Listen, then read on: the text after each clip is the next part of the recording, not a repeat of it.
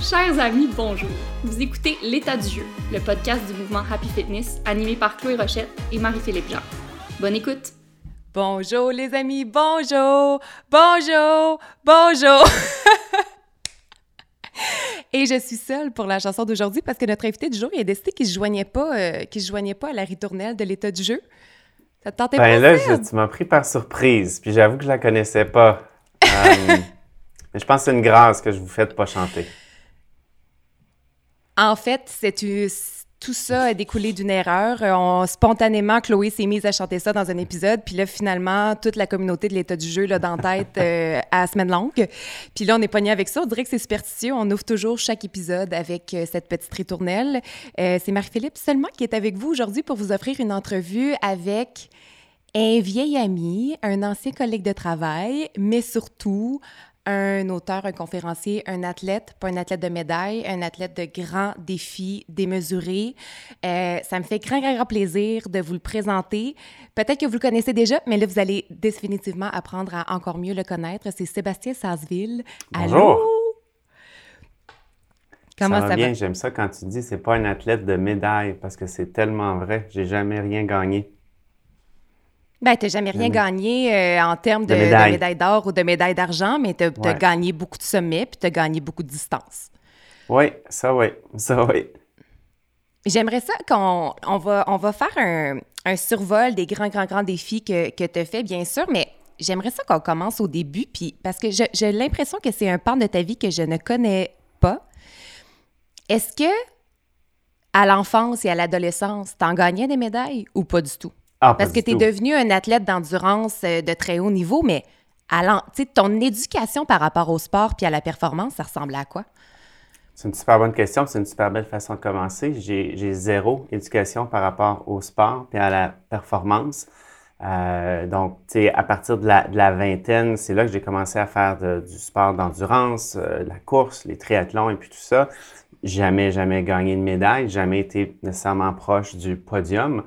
Euh, je me classais bien, tu sais, je finissais dans le top 4-5 euh, là. Mais quand tu fais Ironman tremblant, puis tu es dans le top 4 mais tu es 129e, là. Tu sais, quand même... Mm-hmm. C'est pas gênant, là, finir ça en à peu près 10 heures, là. Mais tu es invisible pareil, là. Euh, tu es loin du podium. Fait moi, c'est mon, mon, histoire. j'ai pas eu d'éducation sportive. Mes parents n'étaient pas des sportifs. Mes parents, c'est pas des gens qui couraient des marathons, qui étaient actifs. Par contre, il y a énormément de la résilience puis de l'éthique de travail qui vient d'eux parce que nous, c'était pas le sport, c'était le travail. Donc, mm. dès l'âge de 12-13 ans, on travaillait. Euh, c'était pas pour les sous. Évidemment, le premier emploi que j'ai eu, je gagnais 3 dollars de l'heure. Je travaillais sur une ferme. Je travaillais sur une ferme. Je me levais à 5 heures du matin. Je prenais mon bicycle. Je roulais, j'allais jusqu'à la ferme. Beau temps, mauvais temps. Je faisais rentrer les vaches, je prenais soin des vaches, je pelletais de la marde, je me faisais envoyer de la marde en face, puis je faisais ça trois heures, je revenais à la maison avec neuf piastres. J'ai jamais. On dirait que t'es né, on dirait que t'es né en 1930, les histoires. On allait à l'école dans la neige, on marchait 10 000.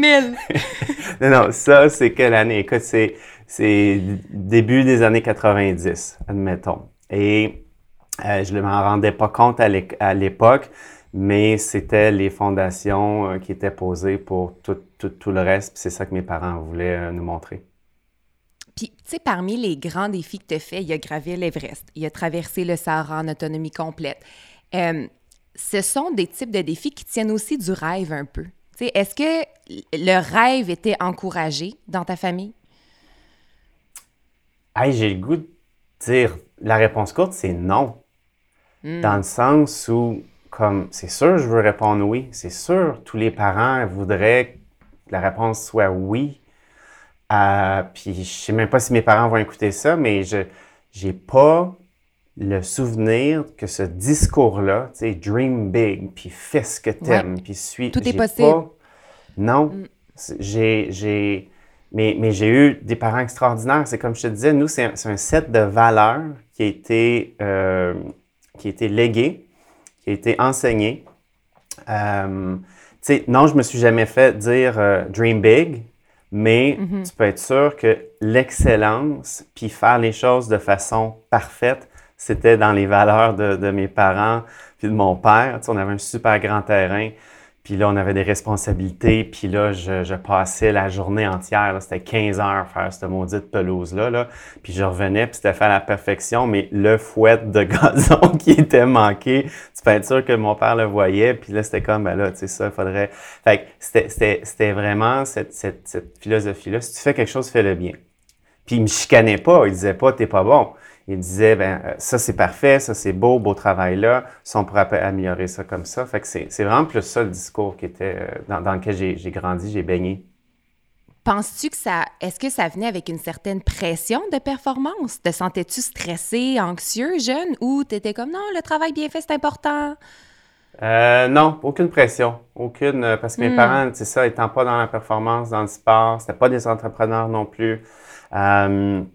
C'était juste le, le cette, cette euh, c'est simple dans le fond. Si tu fais quelque chose, fais-le bien. Puis si tu le mhm. fais bien, tu vas être content, ça va être plus beau, euh, tout le monde gagne, tu vas être apaisé, tu vas être en paix avec toi. Tu tout va être mieux si tu le fais bien. Euh, tu sais, c'est comme le tant qu'à le faire, tant qu'à le faire, tant qu'à être là. Ouais. fais-le bien. Puis est-ce que tu es capable de. Parce qu'on parle souvent l'état du jeu de le d'essayer de tout le temps, d'essayer de se libérer de la validation extérieure. Puis tu sais, cette espèce d'affaire-là, de toi, tu sais que tu fais bien les choses. Est-ce que ça te suffit ou tu as besoin de te faire dire, hey, ça, c'était vraiment hot. Hey, ça, bravo. C'est quoi ta relation avec ça? Puis ça peut être une question un peu vulnérable parce que ça peut jouer dans l'ego un peu, mais c'est quoi ta relation avec te faire valider ce travail-là? Um, je, je pense que quand puis ça, ça change à travers les années. Hein. Ça fait longtemps qu'on se connaît. Puis il y a moi 20 ans, puis il y a moi 30 ans, puis là, il y a moi passé 40. Euh, aujourd'hui, je, le sais. Aujourd'hui, ça me remplit quand je le fais bien. Aujourd'hui, il n'y a, plus vraiment de, de, de, pression externe. Il y en a déjà eu. Euh, on passe tous par là. Je pense que c'est correct, c'est normal. Euh, mais euh, j'ai des projets qui ont moins bien fonctionné, qui n'ont pas eu les résultats que je souhaitais mais le narratif dans l'équipe, c'était on le finit, puis je veux juste qu'on soit fiers de, nous. Là. Je veux juste qu'on le fasse au meilleur de nos capacités. Puis, puis ça, ça, ça, ça, me rend heureux. Dans, dans, mon travail, dans le sport, quand je, je fais un, entraînement, puis j'ai l'impression que, que, que c'était un bon entraînement, bien, ça, ça, ça, me suffit. Là. Mmh parler brièvement de toi à 20 ans, puis j'aimerais essayer de revenir parce que je veux valider quelque chose avec toi parce que je ne sais pas si c'est de l'invention parce qu'on a fait de la télé ensemble pour on exagéré des affaires ou si c'était la réalité de ta vie à ce moment-là. L'histoire telle que je m'en souviens, parce que pour mettre les gens en contexte, en 2014, tu as couru à travers le Canada de Terre-Neuve jusqu'à Vancouver. On va reparler de ce projet-là. Et moi, j'ai reçu le mandat de produire cette série-là. Donc, je t'ai suivi tout au long de, de ce projet-là pour raconter, pour créer un documentaire avec cette grande histoire-là. Et je me souviens que l'histoire d'origine, c'était un peu Seb, c'était un party animal, c'était un, un, gars, c'était tout le temps dernier à finir les bars, il était debout de ses tables. Puis après ça, il a reçu un diagnostic de diabète et tout a changé. Et là, je sais pas si on a exagéré cette affaire-là, mais j'aimerais que tu me parles de la... Parce que ça, je ne l'ai pas dit en intro, mais tu as été diagnostiqué en 2002. Ça fait déjà 20 ans de diabète de, diabète de type 1. Je veux qu'on en reparle parce qu'on a des clientes qui sont diabétiques et qui composent avec ça à l'entraînement, mais est-ce que c'était vraiment un si grand pivot dans ta vie? C'est-tu vrai cette affaire-là que tu étais un party animal qui est devenu un athlète d'endurance? Ben oui, c'est vrai, c'est vrai certain, mais la, seule. Euh, la seule. Ça n'a pas nécessairement arrêté après le diagnostic. Ah, Moi, j'ai des puis là, je suis super calme maintenant. Là, je, suis rendu tellement plate. Mais moi, j'ai des très bons souvenirs de, d'être encore debout sur les tables après le diagnostic, d'avoir les culottes aux genoux, puis de me donner une injection d'insuline fesses au pub à l'université. Euh, fait que, fait que blague à part, euh, oui, l'histoire est vraie. Oui, j'ai été super tannant. Euh, et oui, ça a quand même été un pivot, le, diagnostic. Mais pour moi, ça n'a pas été, euh, tout n'a pas changé du jour au lendemain. Fait que c'est des influences autour de moi qui sont devenues meilleures. C'est un goût pour le sport qui est venu tranquillement. Euh, c'est à force de se réveiller euh, le matin, le samedi, puis tu te sens bien parce que tu t'es pas énervé la veille. ben là, tu fais Ah, c'est le fun, ça, je pourrais, réessayer. Mm. Euh, puis quand tu as des petites rechutes, ben là, tu fais comme, ah, mais semble, euh, samedi passé, j'ai couru euh, samedi matin super tôt. J'ai eu une, tellement une belle journée. Je me sentais bien physiquement, psychologiquement. Puis là, pas tant aujourd'hui. Fait que week-end prochain, peut-être que je pourrais revenir à des bonnes habitudes. Fait que, tu sais, ça s'est, ça mm. fait progressivement. L'appétit vient en mangeant, je pense. Puis, puis, puis, puis aussi, c'est que les, les, choses positives que tu te mets à faire, mais ils deviennent de plus en plus nourrissantes, puis ça, t'en veux, de, t'en, veux de plus en plus. Là. Donc, tu sais, je dirais dans les ça, ça, ça, a été quelques années, là, mais euh, oui, il y a certainement eu un, un, pivot. Tu sais, j'aime encore m'amuser, là, j'aime, ça, ça fait partie de moi. J'ai quand même un, un, brand sur les euh, réseaux sociaux, tu sais, plus clean, plus, tu sais, je fais pas de niaiserie, je dis pas de niaiserie, je fais pas de... Mais tu sais, dans ma vie de tous les jours, tu sais, je fais, je fais, tu sais, l'humour, c'est super important, je fais tout le temps des blagues, je, je, joue des tours, tu sais, puis, puis mon, mon, ma présence sur les réseaux sociaux, elle est pas... Euh, inauthentique, loin de là. Qu'il y a un côté de moi aussi hyper sérieux, vraiment plus philosophique, euh, qui aime partager ce qu'il a appris, qui aime donner, tu sais. Fait que les, deux, les deux coexistent euh, super bien. Mais ça, je trouve ça intéressant parce que souvent, on a l'impression que ceux qui sont dans le sport de performance et qui font de grands, grands, grands défis, ben sont nés là-dedans, puis leurs parents faisaient ça, puis tu sais, c'est comme ça parce que c'est comme ça depuis l'enfance et c'est dur à intégrer à l'âge adulte, Puis je sais que dans tes conférences, le changement puis l'adaptation au changement, c'est un des grands, grands, grands thèmes, mais je trouve ça intéressant que tu te sois dit, ben que tu t'es pas dit à 20 ans, mais moi, j'ai jamais fait de sport, là, je vais pas commencer à 20 ans, à 25 ans, impossible, tu sais, puis... Euh, J'aimerais que tu me parles de, cette, de, cette, de ces premières phases-là. Tu sais, mettons, les premières courses, il faut les souffler. Qu'est-ce qui fait que tu as continué? Te souviens-tu de, l'étincelle par rapport au sport quand à tes débuts? Parce que tu es parti de zéro puis tu es allé à 100 très rapidement. Tu as commencé mhm. à courir, puis pas longtemps après, il y avait une inscription à Ironman. Oui. Ben, le Ironman Arizona, c'est la première course que j'ai faite toute ma vie. J'ai jamais fait un 5 km euh, ou un 10 ou un demi-marathon. Je ne savais pas c'était quoi participer à une course. Euh, puis je m'étais inscrit à Ironman Arizona. Um, um, je pense que au final, il faut que le, projet il t'allume. Euh, et, puis ce qui m'a motivé à commencer euh, puis à continuer, tu sais, quand ça allait moins bien au début, il y avait un objectif au, bout. Euh, donc cette encre-là dans le futur, pour moi, ça fonctionne. Dieu sait que j'admire les gens qui, qui s'entraînent avec constance sans avoir à être inscrit à une course tu sais, dans six mois. J'adore ça, oh. j'admire ça. je trouve ça super beau moi, je fonctionne moins bien comme ça. Il euh, n'y a pas de bonne, de bonne ou de mauvaise façon de le faire, je pense. Euh, donc, moi, cette encre-là dans le futur qui vient un peu dicter la stratégie, qui vient dicter le type d'entraînement, qui devient une source de motivation. Puis, au-delà de tout ça, ben, avec le diabète, là, on a parlé brièvement. Surtout au début, euh, moins maintenant, mais surtout au début, de, de, supporter cette cause-là, l'impact sur les jeunes que ça avait, euh, pour moi, c'était hyper important, puis c'était une grande source de, de, motivation parce que vu que moi, je commençais à faire ces choses-là, je voulais le montrer aux autres que ça se pouvait, mais je, voulais le montrer à moi-même aussi. ça faisait partie de ma, mon, processus d'acceptation de la maladie. Je me disais, ben, si je suis capable d'atteindre le sommet du Mont Everest, ben, ça sera signe qu'on peut faire tout ce qu'on veut avec cette, euh, avec cette maladie-là. Donc, l'objectif, il était autant thérapeutique que motivant, que une source d'énergie parce que je savais que ça avait de l'impact sur, les autres. ça, honnêtement, quand tu sais que ça a de l'impact sur les autres, pas juste sur toi, ça, c'est vraiment le, carburant ultime.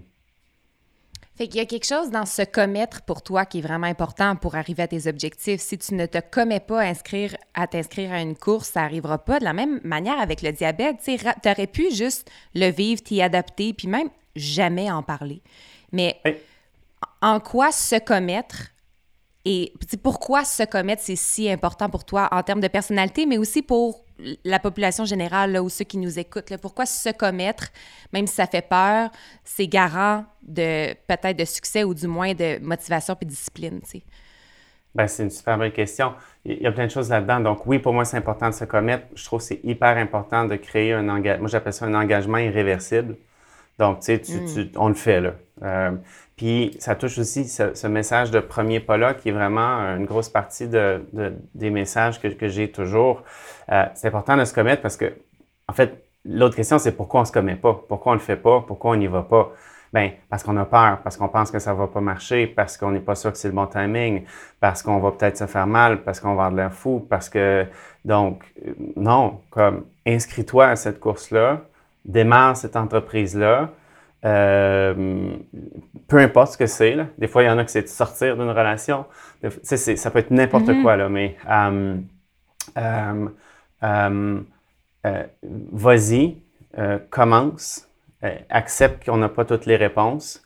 comprends que c'est le chemin en avant qui va présenter les réponses qu'on n'a pas en ce moment. Mais le, truc pour commencer, c'est de commencer.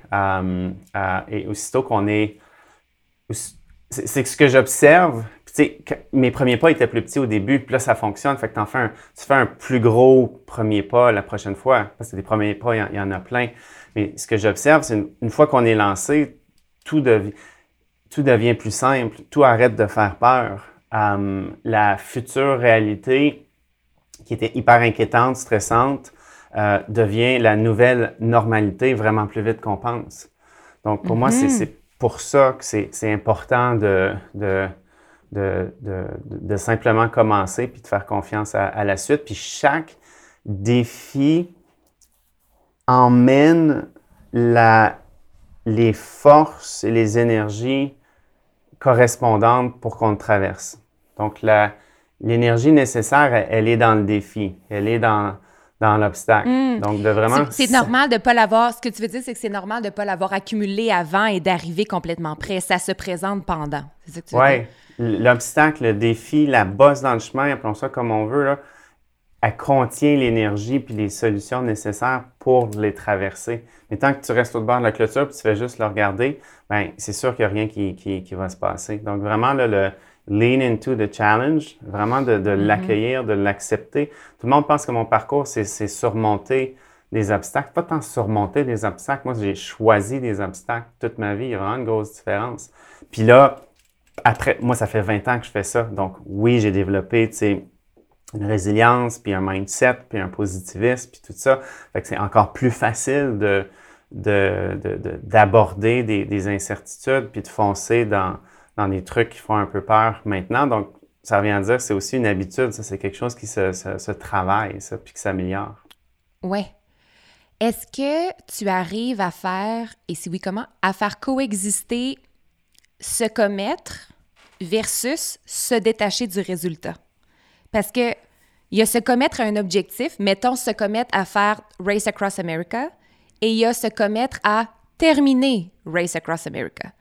C'est quoi la différence entre les deux? Puis qu'est-ce que tu conseilles de faire dans l'idée de se commettre sans que ça devienne un peu insurmontable puis un peu paralysant, tu sais? Hmm. Ah, ce que je dirais là-dessus, c'est sûr que je, que, je mentirais si je dis que le résultat, il m'importe pas. Ça serait juste un gros mensonge. Ça serait juste te donner des quotes qui sont cool, mais que je vis pas totalement. Donc, moi, je suis drivé. Moi, j'aime accomplir des choses. Je, suis, je suis motivé, puis je suis un type A, puis comme c'est avoué cela, là, je pense pas que personne n'est surpris. Euh, mais, encore une fois, en vieillissant tranquillement, trop vite à mon goût, mais c'est notre histoire. Tu sais, comme pour le Race Across America, quand je faisais les objectifs pour, pour ce projet-là, c'était créer une expérience vraiment life-changing, inoubliable pour toute l'équipe, pour que tout le monde sorte de là vraiment grandi. C'est un peu comme si c'était mes enfants. Là. Donc, mais pour euh, le remettre en contexte, le, Race Across America, pour ceux qui ne connaissent pas ça, je vais le résumer, mais peut-être que tu peux ajouter des, informations. C'est un 4800 km de vélo de la côte ouest à la côte est. Et la particularité de cette affaire-là, c'est qu'il n'y a pas d'étape. Donc, il n'y a pas d'arrêt prévu, il n'y a pas de refuge en route. Tu te rends au rythme où tu peux te rendre, c'est ça? Exact, sauf que tu as 12 jours maximum. Oh, Donc, 12, OK. 12 jours et une seconde, tu as un DNF, tu es disqualifié. Donc, si tu fais le calcul, le plus lent que tu peux être, c'est 400 km par jour, 12 jours d'affilée, pas de journée de repos, mais ça, c'est right on cut-off. Donc, de façon réaliste, tu es à 400, 450, 500, 500 km de vélo par jour, pas de journée de repos, euh, pour finir en, moins de 12 jours. Et là, la statistique qui frappe, c'est que pour réussir ça, tu es sur le vélo 20, 21 ou 22 heures par jour. Donc, tu dors deux heures par jour, tu roules 500 kilos par jour, tu as une équipe de 10 personnes qui te supportent 24 heures sur 24. Euh, c'est immense comme, euh, comme, comme, projet. C'est sur invitation. L'équipe, ce ne sont pas des, des, des, athlètes qui courent avec toi, c'est l'équipe logistique qui te soutient. Exact. C'est ça? Exact. C'est un cycliste, un cycliste, puis 10 personnes dans trois véhicules, des quarts de travail, des, sous-équipes, euh, parce que l'équipe qui te suit derrière, doit, eux doivent avoir dormi. Là, tu veux pas. Bon tout ça. Donc, euh, puis c'est sur invitation, qualification seulement. C'est les meilleurs ultracyclistes au monde, puis tu as plus de 50% des gens qui ne terminent pas cette, euh, course-là. Donc, c'est un, un, méga projet. Et puis quand on a embarqué là-dedans, quand j'ai bâti l'équipe, ben c'est ça, pour revenir à, la discussion, moi, je voulais créer une expérience inoubliable pour, ces gens-là.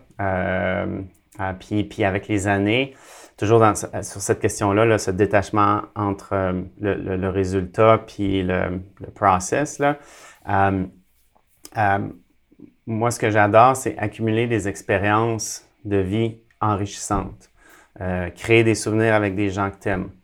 C'est vraiment devenu ça, le, trip. La Race Across America, on est devenu une famille. On est 10 personnes, on est liés à vie par ça. Quand les gens posent la question, est-ce que tu referais la Race Across America? C'est sûr que oui, mais moi, c'est l'aventure humaine que je veux revivre. je veux passer un an à bâtir un projet avec des gens, à devenir une famille, avec les gens qui s'approprient le projet. Les gens n'étaient pas là pour me supporter. Là. C'est devenu leur projet. C'est mon meilleur souvenir d'arriver à Oceanside, en Californie, et puis de me rendre compte, c'est plus mon projet, c'est notre projet. Je suis un joueur de l'équipe. je suis un sur onze. Euh, c'est magnifique ce qu'on a vécu. Fait que, oui, avec les années, euh, il arrive de, plus en plus, surtout avec le, le corps qui, tranquillement va se mettre à ralentir, même si moi, j'ai jamais abordé une, une course en me disant j'ai 42 ans puis je commence à ralentir. Là. J'ai jamais voulu aller moins vite euh, dans, Ironman. Puis ce jour-là arrivera, c'est sûr, là, mais, euh, mais euh, au niveau de la posture puis du mindset puis comment on l'approche, c'est vraiment plus... Parce que, tu sais, même si je sais que moi, je veux continuer de m'améliorer, mais je sais que je suis pas de calibre à, à, gagner ces courses-là. Là. je n'ai jamais gagné de course, jamais été proche. je suis dans les bons, je suis pas gêné de le dire, je suis dans les vraiment bons dans le sport d'endurance puis sur le stage international, mais je suis pas front pack. Là. Fait que, fait que ça, je le, je le sais, je l'accepte, puis ça me dérange vraiment pas. Puis une partie que c'est le diabète qui me ralentit un petit peu, puis ça, c'est mon journey, puis je l'accueille vraiment. C'est vraiment pas une source de frustration. C'est c'est le chemin que la vie m'a donné, puis c'est un chemin qui permet d'avoir de l'impact sur plein de gens, donc fine. Euh, mais euh, donc, c'est ça, tout cela étant dit, la performance, je comprends que de l'extérieur, ce que je fais, ça a l'air de la méga performance, mais de mon point de vue à moi, puis de ce qu'on vit en équipe, nous, on, on, est, on, est là pour le party, là, mm-hmm. on est là pour la ride, puis on, on apprend, on s'amuse, on grandit énormément, puis c'est ça l'attrait pour moi. Je trouve ça vraiment intéressant que tu parles d'équipe parce que si on regarde ton CV, là, puis on regarde les défis, tu fais beaucoup d'affaires tout seul. Tu sais, le, sommet de l'Everest, tu t'es rendu tout seul. Le Sahara, tu l'as fait en autonomie. la course à travers le Canada, il y a bien juste toi qui courais. Euh, alors, j'aimerais savoir, mettons pour ceux qui vont se lancer en entreprise ou sont rendus à l'étape de leur projet où ils ont besoin de s'entourer de gens pour que ça puisse continuer puis évoluer, mais ça reste quand même même leur rêve puis leur projet à eux comment on fait Puis je pense entre autres à Patrick Saint-Martin qui t'a accompagné dans la course à travers le Canada de Terre-Neuve à Vancouver. Lui, sa réalité, c'est qu'il était tout seul dans un char à rouler à 10 km/h pendant neuf mois. Il n'y a rien d'intéressant là-dedans. Non. Fait que j'aimerais ça savoir qu'est-ce que. C'est quoi le pitch? Comment tu fais pour t'entourer des meilleures personnes quand ça reste quand même ton. C'est ton projet personnel, tu sais? Ben, moi, ce que, la première chose que je veux dire, c'est j'ai rien fait tout seul. C'est mm. plus ça. Euh, c'est des. Euh, de l'extérieur, encore une fois, ça a l'air de ça. Euh, mais j'ai rien fait tout seul parce que tout ce que j'ai fait, c'est des efforts collectifs, c'est des réussites collectives. Il y a des équipes. je veux dire, sans Patrick, la traversée du Canada, elle n'existe pas. La Race Across America, c'est une équipe de 10 personnes sans cette équipe-là, je ne je, survis pas à la moitié de la première journée. Euh, tous les autres projets, c'est la même chose. L'Everest, je veux dire, on, est cinq, on est attachés en cordée. Donc, carrément, physiquement, littéralement, tu es attaché avec la corde avec ces gens-là. Donc, si tu ne fais pas tout ce qui est en ton pouvoir pour qu'eux ils réussissent, toi, tu vas nulle part. Donc, mm-hmm. tu comprends les liens de, codépendance rapidement. Euh, a un esprit de co-responsabilité qui s'installe dans, l'équipe. Donc, qu'est-ce que c'est le pitch? Bien, le pitch, c'est premièrement, c'est la mission. Euh, tu ne demandes pas aux gens de t'aider. Euh, c'est ta responsabilité comme leader de créer une expérience extraordinaire, de, de, de créer tu dis pas aux gens quoi faire, tu leur donnes quelque chose en quoi ils peuvent croire, en fait. Donc, c'est la mission, c'est la cause, c'est comment ça va changer le monde, c'est l'impact.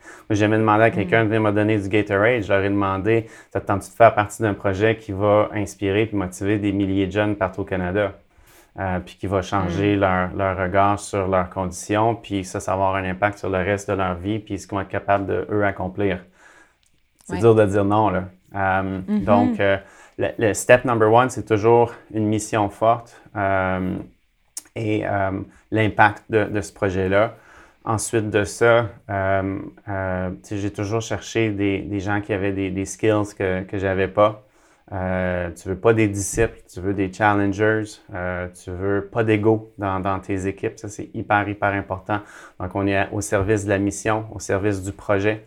ensuite de ça, ça récemment, avec la Race Across America, puis on a tout mis ça dans le livre qu'on a écrit, Gabriel Renault et moi, sur la Race mm-hmm. Across America, puis le, ces choses magiques-là qu'on a vécues. Le livre s'appelle Esprit d'équipe, puis on, on, explique carrément comment on a bâti l'engagement dans, dans ce groupe-là, comment on est devenu une famille.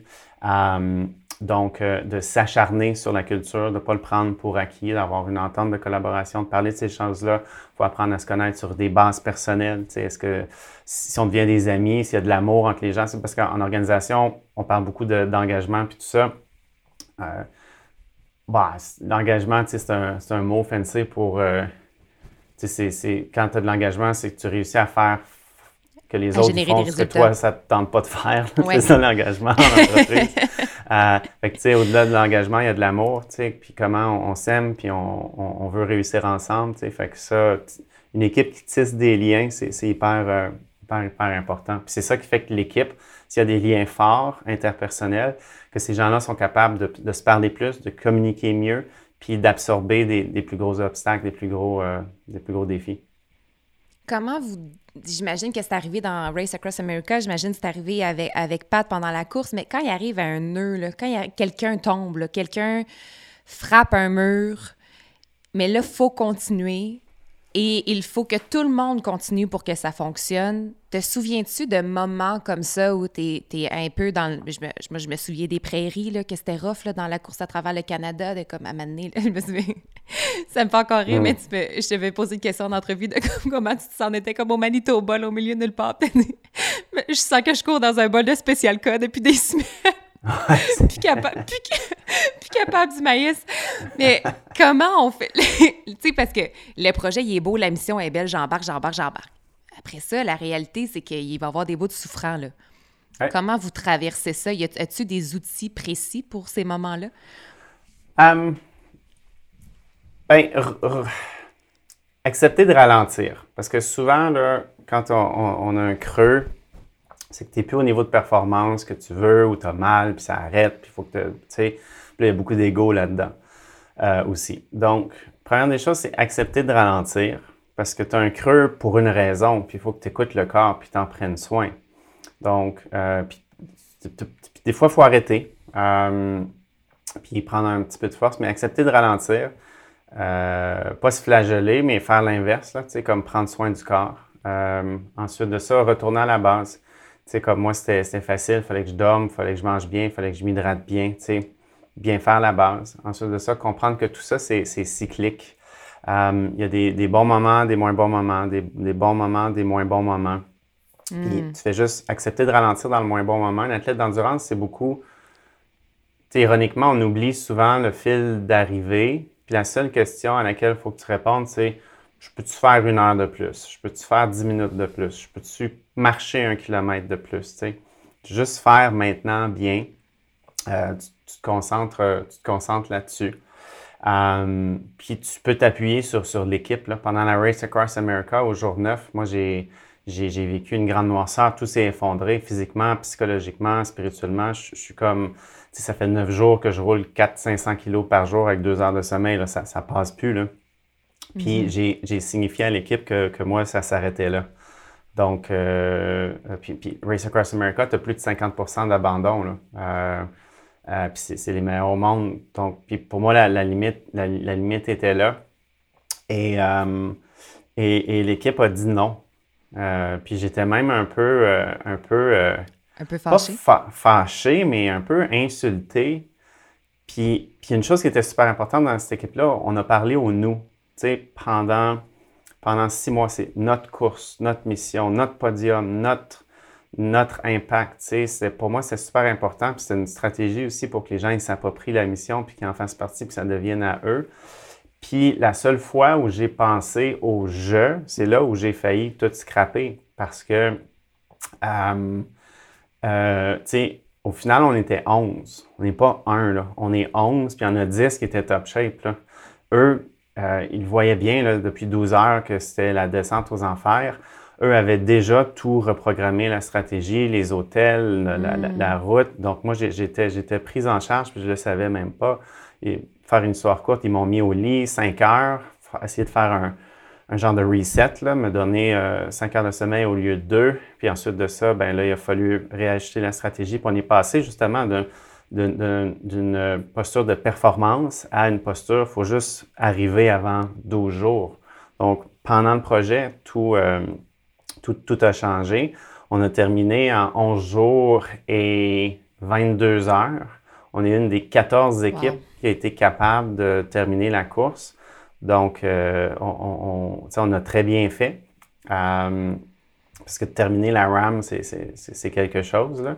Et puis, on a terminé dans, le plaisir puis dans le bonheur. Puis juste pour... Euh, je te dis pas que c'est pas souffrant, là, même si, terminer la RAM en, presque 12 jours, c'est un gros effort, là, mais euh, ça, ça, a bien été. ça implique donc une grande notion de confiance en ta gang. Puis ça, c'est souvent quelque chose que j'entends des entrepreneurs la difficulté à déléguer. De comme, ben, ça va être mieux fait si c'est moi qui le fais. Puis comme, euh, comme une, un manque un peu de confiance en les membres de son équipe qui sont là pour les mêmes raisons. Qu'est-ce que tu auras à dire là-dessus? Est-ce que, ça, est-ce que ça a pris du temps avant que tu sois capable de te bâtir des équipes, des équipes en qui tu as totalement confiance ou est-ce que c'était nécessaire comme ingrédient de départ pour que ça marche? Ben, c'était nécessaire parce que moi, j'ai dit à toute l'équipe à partir du 14... La course commençait le 14 juin, puis moi, je disais à toute l'équipe, le 14 juin, je tombe en, vacances. Donc, c'est eux. Hmm. Tu sais, il faut que tu comprennes, là. C'est bon. Je sais, pas, je sais pas mes bobettes, ils sont où pendant la course, puis je niaise même pas parce que c'est eux qui gèrent tout ça. Tu sais, quand j'arrive... Tu as une tâche, puis c'est le pédaler, tu sais. Ça peut juste être ça. Exact. Donc, tout ce qui est logistique, j'ai touché à rien, j'ai rien vu aller. Toute la, la, la planification, tu sais, je suis hyper impliqué avant, mais surtout que la course commence, moi, je suis complètement abandonné à l'équipe. Il y a un transfert de pouvoir qui se fait, il faut en discuter. Ils ont le droit de faire des erreurs, ils ont, pris des bonnes décisions, des moins bonnes décisions, c'est pas grave, tu sais, au final, on y est arrivé. Euh, euh, la, la, confiance, elle s'est bâtie avant, ça c'était super important. La confiance, c'est ce qui arrive quand tu livres la marchandise sur euh, euh, un, 2000 micro-engagements. La confiance, c'est pas dans les, grands coups d'éclat, c'est le day-to-day. Si tu fais ce que tu as dit que tu allais faire, tu as dit que tu m'as envoyé ça mercredi, ça arrive mercredi, c'est simple de même. Là. Euh, donc, la confiance, elle s'est bâtie pendant les six mois avant la course. Après ça, moi, j'avais une job d'abandon à, à, faire, de, de, laisser aller. et puis j'avais pleinement confiance en, toute l'équipe. Tu sais, dans... c'est pas tant déléguer qui est difficile, c'est ça que je dirais aux, gens. C'est d'accepter que c'est pas fait exactement comme toi tu le ferais. Ou que c'est pas. qu'ils prennent un chemin différent pour arriver à, un même résultat.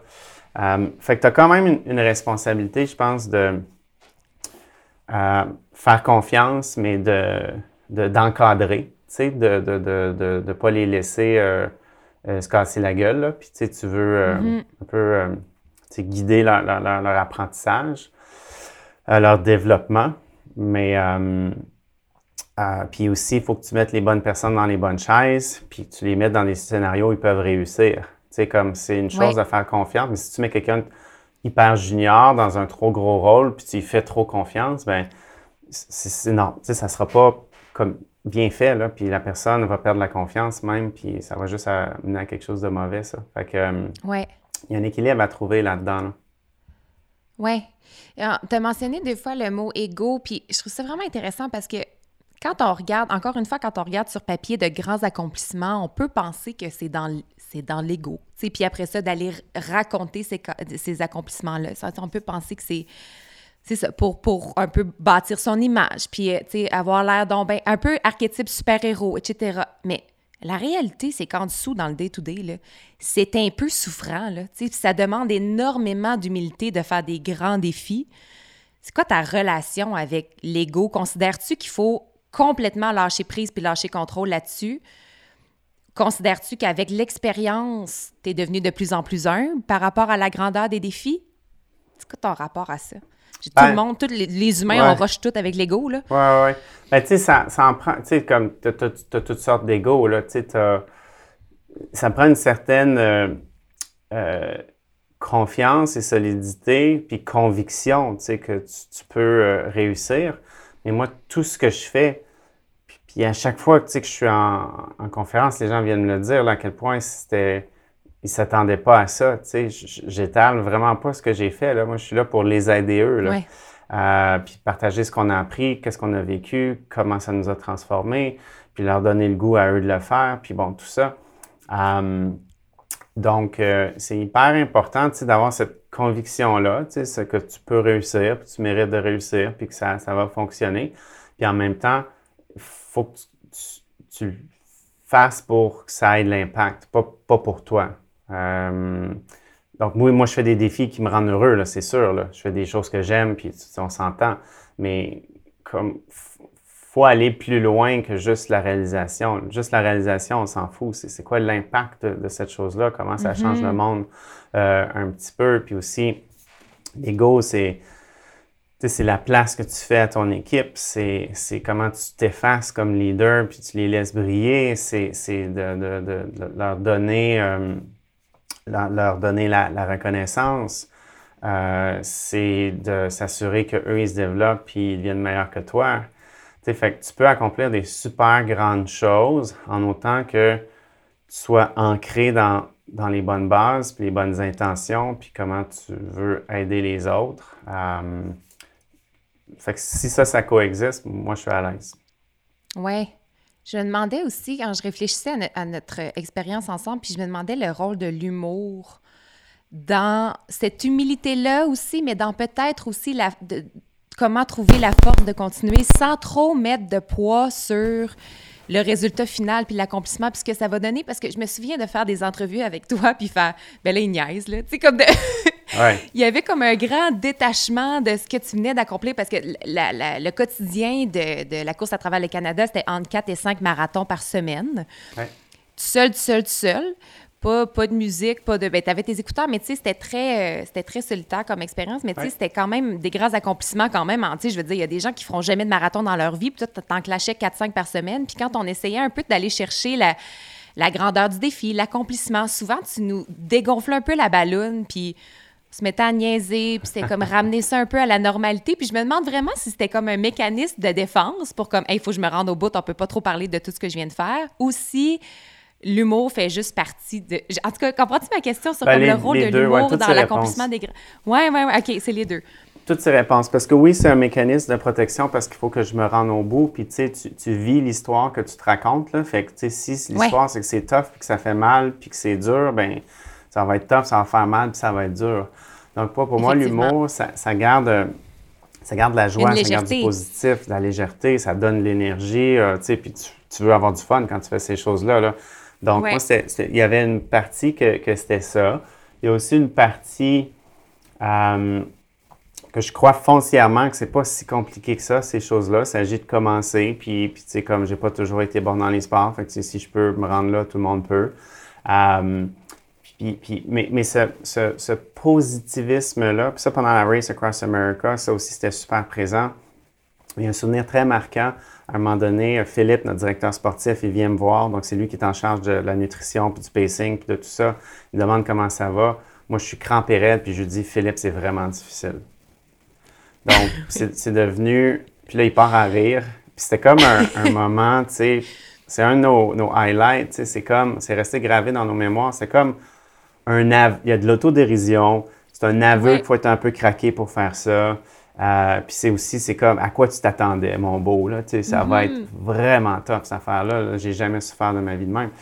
Puis, mais aussi, tu sais, le, le, le, le, chanter un devoir d'optimisme, parce que même si j'étais en vacances, là, en guillemets, euh, puis que toute la, gestion était rendue sur l'équipe, ben je restais un des leaders du projet et, j'avais chanté un devoir d'optimisme. Je chantais que c'était ma job mm. d'être de bonne humeur.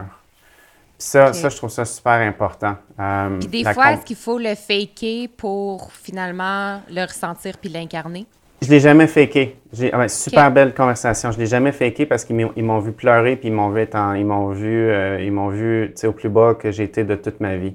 Euh, donc, donc je l'ai jamais faké. Mais ce qui se passe, c'est l'optimisme, c'est une habitude. Le positivisme, c'est une habitude. Ça se, ça se développe puis ça se pratique. Puis comme n'importe quelle habitude, au début, c'est plus dur. Au début, c'est plus de mm-hmm. travail. Puis plus tu te pratiques, plus tu deviens bon à être positif. Euh, fait que c'est ça, il y a un discours un peu. Euh, on dit à tout le monde qu'il faut que tu sois positif, mais on, on, dit, on explique pas que c'est pareil comme aller au gym. Ça, ça, prend de la pratique. Euh, mm-hmm. Fait que ça, dans les dernières années, je l'ai beaucoup pratiqué, en partie justement à cause de ça, parce que c'est un peu de la, un mécanisme de protection, puis de survie pendant ces grandes épreuves-là. mais tu sais, je suis rendu pas pire bon à être positif dans des situations vraiment horribles. Puis est-ce que c'est plus facile d'être positif et optimiste dans un défi que tu as choisi versus une affaire que tu n'aurais pas choisi, comme le diabète? Oui. Euh, ben, en fait, c'est, tellement une belle question. C'est que, pour moi, un de mes messages aussi, c'est c'est important de faire des choses difficiles. On s'en fout si mhm. ça marche ou pas. C'est important de faire des choses difficiles parce qu'on a, on grandit. Euh, la résilience, c'est une pratique Hein, ce n'est pas quelque chose qu'on a ou n'a pas, c'est que tu deviens plus résilient pratiquant. Donc, c'est vraiment important de faire des choses difficiles. Et si tu choisis de faire des choses difficiles, ben, quand il y aura une épreuve que tu ne choisis pas, ben, tu vas être capable de l'absorber beaucoup plus facilement. Euh, oui, effectivement. Ouais. C'est comme si je te dis, va jamais au gym, mais out of nowhere, je te demande, peux-tu bencher 400 euh, livres? Ben, tu ne seras pas capable. Ben, c'est ça. Fait que s'il arrive une tragédie dans ta vie et tu n'as jamais pratiqué à être résilient, ça va être tough. Versus si je, choisis d'aller au gym, puis, puis là, tu sais, je construis ma force, puis par hasard, quelqu'un me demande de l'aide à déménager, ben ça se peut que ça aille un peu mieux. Mm-hmm. Comment tu ça fait déjà 20 ans le diagnostic de diabète, je veux qu'on peut-être qu'on en parle plus en, matière d'entraînement, tu sais comment tu au début ça devait être plus difficile, aujourd'hui en tant que sportif ou pour toutes les, les, je, dis les filles, mais c'est pour tous ceux qui nous écoutent, c'est juste qu'on est habitué de jouer avec des filles dans les parcs, mais pour tous ceux qui nous écoutent et qui vivent avec la même condition. Toi, tu as le diabète de type 1, donc c'est qui n'est pas les relié à tes habitudes de vie. Mhm. Quelles adaptations on peut faire, puis comment on arrive à mieux vivre avec cette réalité-là? Bien, ce que je vais dire ici, c'est que c'est encore difficile euh, mm. Parce que s'il y a des diabétiques de type 1 qui, m'écoutent puis qui, que je dis c'est rendu facile après 20 ans, ben ils ne croiront pas. Ben, ils me croiront pas, puis ça, ça va nuire plus qu'aider. Puis c'est pas vrai, c'est encore difficile. Le défi de cette maladie-là, c'est une gestion quotidienne. Puis, puis, ça change à tous les jours. Fait que c'est pas Ah, j'ai finalement trouvé ce qui marche, puis là, je l'applique. C'est fait que c'est encore difficile. J'ai encore des mauvaises journées. Euh, ma glyquée n'est pas parfaite. Euh, fait que les diabétiques de, de type 1 comprendront c'est quoi.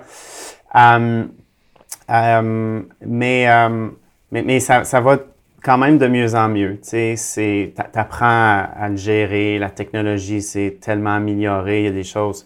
Moi, je me souviens, il y a 20 ans, on se disait si je pouvais avoir ma glycémie sur ma montre, ma glycémie en temps réel, là, ben là, on a ça maintenant. On a ça, oui. Euh, donc, euh, euh, la technologie aide énormément. et il faut que tu restes engagé, il faut que tu choisisses de, de, de, travailler là-dessus. C'est ta santé, c'est ta longévité. Ça, j'avais entendu un athlète que j'aime beaucoup parler d'utiliser ce mot-là. Euh, la santé, être en santé pour la longévité, pas pour la performance. Euh, prendre soin de soi pour la santé, pas pour la performance. Euh, donc, quand je prends soin de mon diabète, ben, c'est des, des, années que je veux ajouter au, bout.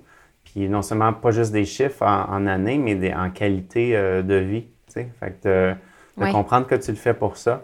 que la vie va être plus le fun si tu si es en santé. Euh, ça, ça, me motive toujours. Évidemment, le sport, c'est vraiment bon pour la santé, mais c'est aussi un stress sur le corps.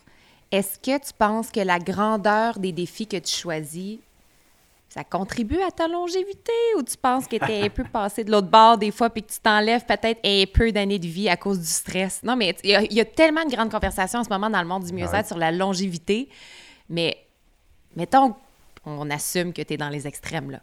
La perte de sommeil à travers Race Across America, je comprends que c'est une petite période de vie quand même, là, un dojo, mais c'est quoi ta, ta réflexion là-dessus?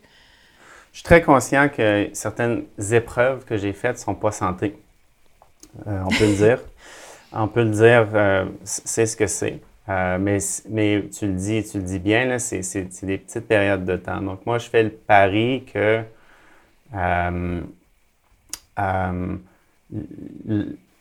l'entraînement puis le style de vie compense pour ces 12 jours-là dans l'année moins, moins santé, moins santé par le sport. Donc, c'est de l'usure. Ce n'est pas des produits chimiques que tu mets dans ton corps. Ce n'est pas, pas, comme j'avais fumé quatre paquets de cigarettes pendant 12 jours. J'ai juste roulé beaucoup pendant 12 jours. Fait que oui, on sait que le sommeil, euh, si on en perd, ben, si on en manque, c'est pas bon pour la santé. Mais fait que, au mm-hmm. niveau psychologique, au niveau euh, à quel point ça te remplit ces choses-là au niveau. Euh, bon, fait que c'est ça. Moi, je fais le pari que ça, va, ça va compenser. Euh, tout cela étant dit, là, je suis vraiment dans une époque, je n'ai pas de grands projets qui s'en viennent. Puis, je suis au, moins en forme de toute ma vie en ce moment. Et, je pense beaucoup à, la santé en ce moment. À, comme là, je veux remonter mon volume d'entraînement un petit peu, mais il faut que ça soit santé. Euh, est-ce que, c'est. Quand tu dis ça, est-ce que c'est une quête d'équilibre que tu cherches? Comment tu définirais cette, ta santé? Euh, oui, j'aimerais ça un petit peu plus d'équilibre. Puis on touche à tous les volets de, ma vie. Tu le travail qui a toujours pris une super grande place, euh, le sport. Euh, j'ai des, beaux accomplissements, mais il y a plein de choses simples que j'ai pas tant vécues. Puis là, comme j'ai le goût. et puis, ce que je me suis rendu compte dans les dernières euh, dans les derniers mois, c'est que, je ne peux, pas non plus passer du. Ça, prend un atterrissage en douceur, ça prend une transformation du lifestyle en, douceur parce que je suis quand même hyper attaché à ces choses-là. C'est une grosse partie de mon identité. Puis au final, ça me rend heureux. Fait que là, c'est mm-hmm. comme, je l'ai vécu un peu dans ma vie personnelle récemment. C'est comme, je veux en faire moins parce que ça prend de l'équilibre, mais comme ça me rendait heureux d'en faire. Ouais. tu sais, fait ça peut-tu juste être my thing, puis ça me rend heureux, puis c'est correct, tu sais, il y, a ça aussi, là.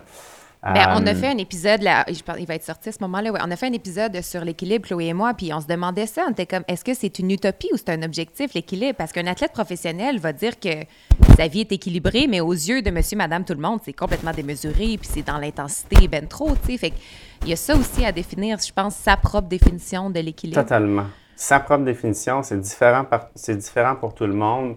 Euh, meilleur effort, c'est différent pour tout le monde. La réussite, c'est différent pour tout le monde. C'est ça qui fait un peu mal dans, notre société, c'est qu'on a des, on a des critères de réussite euh, trop universels alors que ça devrait être propre à chacun.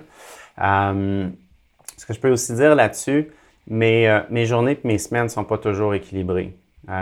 mes années sont équilibrées. Donc ça, ça, ça, je trouve ça bien c'est pas équilibré. Chloé, elle a la même définition que toi, c'est ça. Elle dit il y a des périodes d'intensité, il y a des périodes. Mais au final, si je regarde mon année, il faut que ça se tienne. sais. Ben oui. Tu sais, au final, s'il faut que tu passes tout le week-end à la job parce qu'il y a une urgence, là, ben, il y a des chances que c'est parce que tu as une bonne job et tu es intelligent. Là. OK? Donc, c'est des roches, ça va arriver, là, tant dans la vie personnelle que professionnelle. Euh, fait que si ton année, elle se tient, tu as des belles réussites, tu as des gros roches, tu as des gros pushs, tu as des accomplissements, tu as des moments de bonheur, tu as des vacances, tu as des moments de ralentissement, euh, des, moments où tu fais rien. Super important, ça. ça J'ai de la misère, mais c'est important. Euh, si l'année se balance, je pense que ça, c'est... puis, puis, puis, elle se balance aussi sans, oublier qu'est-ce qui est important. Là. Euh, mm-hmm. Amis, famille, santé, là. Euh, ça, c'est dans, l'équation aussi.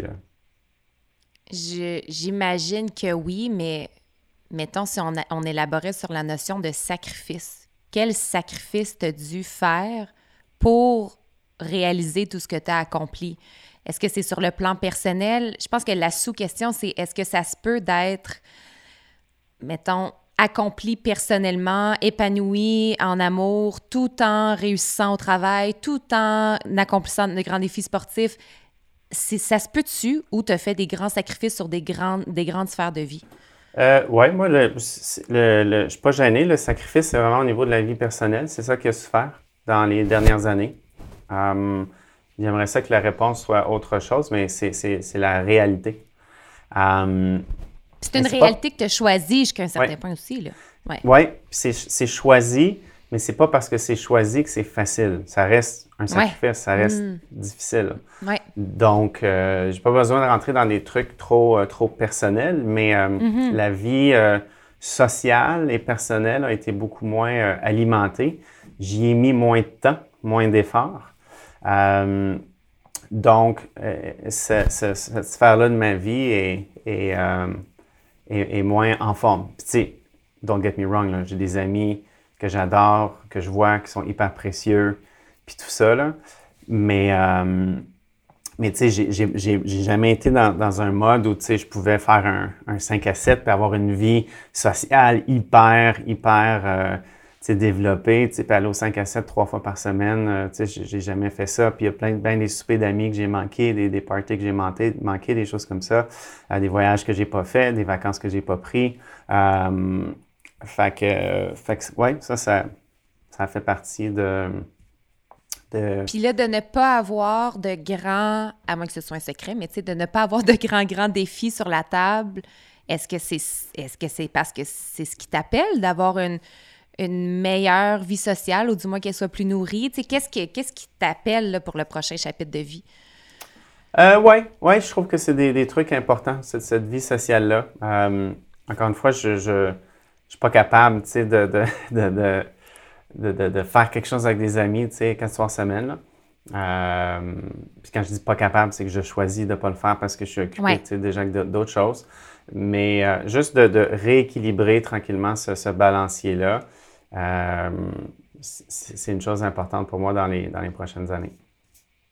Qu'est-ce que tu es en train d'apprendre en ce moment sur toi ou sur la vie? Est-ce que tu es dans un processus d'apprentissage? Oui, tout le temps, il faut.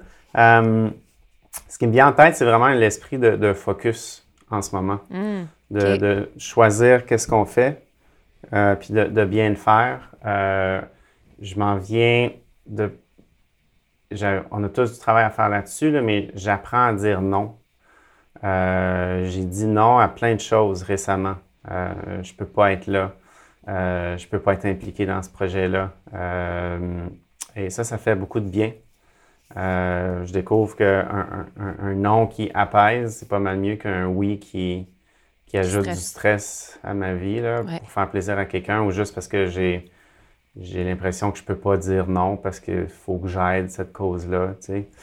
Euh, puis dans, comme dans, ma business, de, je, la, je, la, je, la, je, la, simplifie, je la rapetisse, je, je, fais juste une chose, tu sais. Euh, alors que quelques années, euh, quelques années, tu sais, je me, demandais comment je, scale up, puis c'est quoi le, next phase. Hmm. Là, je scale up en faisant juste une chose, mais en essayant d'être hyper, hyper, hyper bon là-dedans. Oui. Euh, Se spécialiser plutôt que. Ben, on dirait qu'on a, a, comme vécu une, phase euh, où on était un peu dans l'ère de la généralisation. Puis là, on avait comme la pression de savoir tout faire. Les équipes étaient de plus en plus réduites. On mettait beaucoup de pression, je trouvais, sur les équipes pour être capable de, de, porter plusieurs chapeaux. Est-ce que tu penses qu'on est rendu au bout où on s'enlève des chapeaux puis on se spécialise? Trouves-tu qu'il y a un avantage à faire ça? Euh, ben, au, niveau personnel, oui. Je, suis beaucoup plus un fervent de, miser sur les forces que de travailler les faiblesses. Là. Euh, donc, de, faire ce qu'on aime, de bien le faire, d'être honnête avec soi-même aussi. Euh, puis, puis d'avoir une bonne connaissance de soi. ça, je trouve ça, je trouve ça, je trouve ça assez, assez important. Mm-hmm. Puis aussi, de, je parlais de, l'apprendre à dire non, mais de, d'être solide dans ses convictions, puis de, de, de comprendre qu'on ne peut pas tout faire. Puis ce qui fait le succès de l'un ne fait pas nécessairement le succès de l'autre. Tu sais, il y a tellement de choses qu'on, peut faire, puis là, tu vois quelqu'un réussir en faisant telle chose, puis il faudrait que je fasse ça, tu sais, il faudrait que... Ouais. Mais non, tu sais, comme euh, j'avais cette conversation-là euh, hier dans un 5 à 7, justement, tu vois, je m'améliore, avec des amis. Puis, euh, puis je parlais de quelqu'un dans une business similaire à la mienne, tu sais, qui faisait plein, plein, plein, plein de choses. Puis il y a toujours cette tentation-là de dire, ben, il faudrait que je fasse ça, tu sais. Mais non, comme moi, j'ai, j'ai un message différent vers une clientèle différente. J'ai, puis tu sais, comme, alors, tu sais, concentre-toi sur ce Rester focus sur son affaire. Oui. Sois capable de voir aussi les succès que tu as avant ceux des autres. Puis, puis, puis comme, c'est comme un peu ferme les œillères, là, reviens à toi, reviens à l'intérieur, reviens à ce qui te branche, reviens à ce qui t'allume. Mets ça, tu sais, sur la table, mets ça dans le monde, puis il y a des gens qui vont aimer ça. Là. La planète est, grande, tu n'es pas obligé de faire plaisir à tout le monde. Tu peux avoir une business vraiment en santé sans, faire plaisir à tout le monde. Euh, je suis beaucoup. C'est quoi ton euh, rapport euh, aux, réseaux sociaux par rapport à ça? Parce qu'il y a beaucoup ça. C'est quand même récent qu'on puisse voir ce que tout le monde est en train de faire dans notre industrie en ce moment. Est-ce que c'est ça qui te challenge? T'es comme, ben là, l'autre à côté fait ça parce que j'y ai accès et je suis capable de le voir. Est-ce que tu limites ta consommation justement pour cette raison-là? Euh, oui, oui, totalement. Puis c'est à ça que je faisais ah allusion, hein? tu sais, comme un conférencier qui est hyper sur les réseaux sociaux. Puis moi, j'ai ça, les réseaux sociaux. oui, t'as toujours haï ça.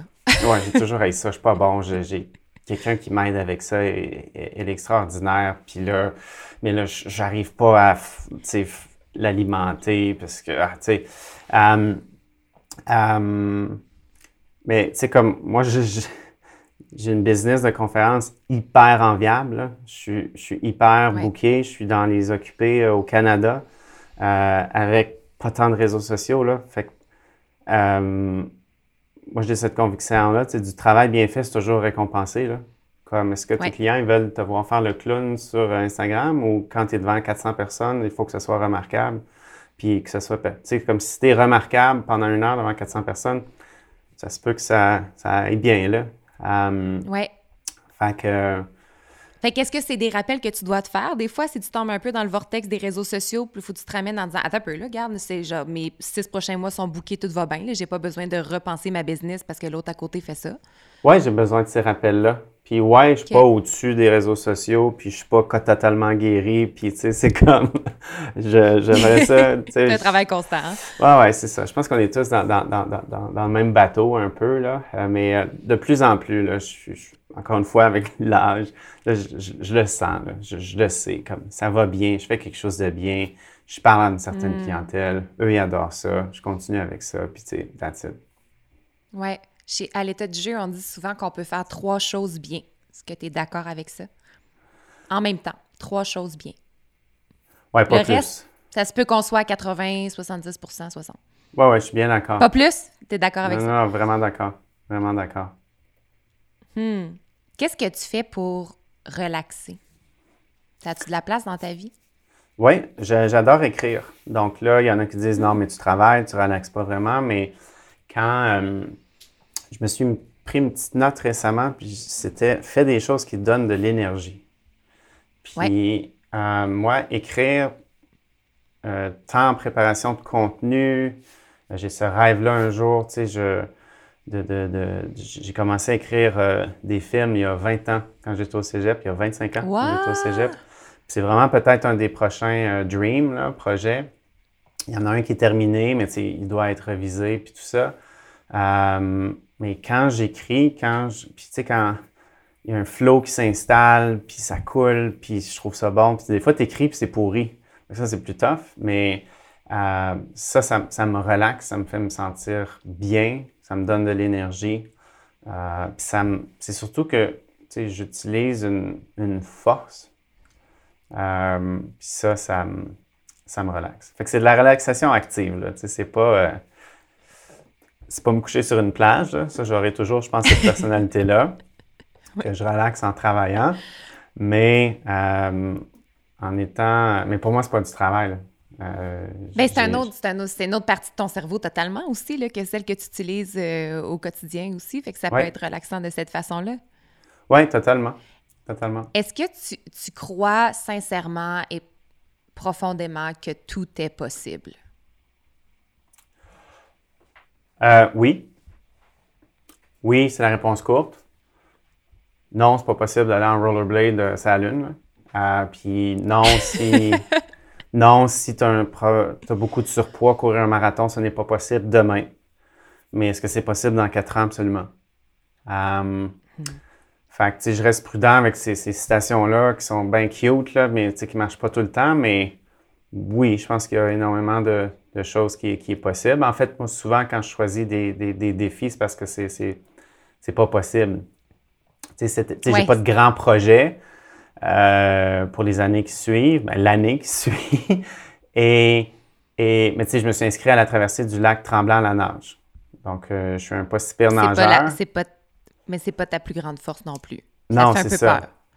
Ben, c'est ça, c'est pour ça que je me suis inscrit. C'est pour ça que je me suis inscrit. Tu avais le 5 km, le 10 km, puis le 15 km. Le 15 km, c'est de l'ultra swimming là, euh, solide. Bien sûr, tu as choisi le 15. Ben oui, parce que j'ai choisi le 15 parce que c'est pas possible aujourd'hui pour moi. Euh, le 5, je sais que je peux le faire. Le 10, avec un peu d'entraînement, oui, mais tu sais, il me stressera pas trop. Le 15, il est vraiment impossible. Euh, fait que, fait que je l'ai choisi pour ça. Puis je sais qu'avec les efforts qu'il faut, ben je vais y arriver. Puis honnêtement, ça se peut que j'y arrive pas. Mais j'aime bien mieux pas réussir le 15, apprendre quelque chose, puis le réussir l'année d'après, que faire le 5, puis tu sais, comme, c'est rien un passé. samedi Là. matin. Ouais. Ouais. Mais il y en a pour qui le Demandez 5 n'est pas possible. à- Exact, Fait c'est qu'on a tous notre chemin, là. Puis je demandais ça par rapport à la notion de possibilité parce que tu tu dis, ben là, j'écris ou j'écris des films depuis longtemps, ça va peut-être être ma prochaine affaire, mais penses-tu que c'est grâce à l'expérience puis grâce aux défis passés que tu te permets de dire, ben ça se peut que je change de domaine complètement puis que j'aille jouer là-dedans, puis pourquoi pas? Oui, totalement. Puis, puis ça a renforcé mon invitation de tout à l'heure de faire un premier pas, de commencer, de se pitcher. Parce que le plus grand cadeau, je pense, de mon parcours, ce que, ce que mon parcours m'a donné, euh, ce, ce que j'en retire, là, ce que j'ai dans mes mains après 20 ans, c'est que ce que tu penses qui est possible, ça grossit. En fait, c'est ce fameux growth mindset-là, là, que tu Ouais. sais que tes capacités ne sont pas statiques. Donc, tu, tu, tu, tu fixes l'objectif en t'appuyant sur des, des aptitudes futures que tu vas avoir. Tu sais, c'est pas possible aujourd'hui. Qu'est-ce qui manque pour que je l'atteigne? Puis là, je vais juste aller acquérir ces, ces aptitudes-là. Donc, il y a des gens qui écoutent, puis c'est pas possible de faire un 10 km. Bien, inscris-toi à 10 km, puis après ça, fais le plan d'entraînement pour y arriver dans un temps raisonnable. Peut-être ça va prendre 4 ans à y arriver, je sais pas. Mais comme, ça, ça, ça- Fait que oui, tu sais, je, je pense à l'écriture du film, puis dans ma tête, c'est hyper possible de- que ça marche, qu'on le vende, puis que ça devienne un, un film à, à- à succès. Il n'y a, pas de pensée magique là-dedans du tout, puis de lunettes roses. là. Je- J'ai cette conviction-là que ça se peut. Puis je ne l'aurais pas eu il y a, il y a 10-15 ans. Ouais, je comprends. C'est ça, parce que tu peux te baser sur l'expérience. Mhm. J'aimerais terminer sur euh, le jeu, parce que c'est notre grand thème à l'état du jeu. C'est quoi ta relation au jeu? Est-ce que faire des choses juste pour le plaisir de les faire, t'en es capable? Ouais. Je sais que les défis, genre, as du plaisir à les faire, mais il y a quand même avoir un impact, tu sais, il y a quand même Ouais. une réalisation à travers de ça, mais dessiner pour dessiner, là, tu sais, ou genre, tu sais, juste pour le fun. Ben, j'ai le goût de dire, euh, j'ai le goût de dire oui. Tu sais, je- on a commencé en disant que j'étais un party animal, fait que j'ai- j'aime ça m'amuser. C'est vrai. Euh, Ouais. Fait que, ouais.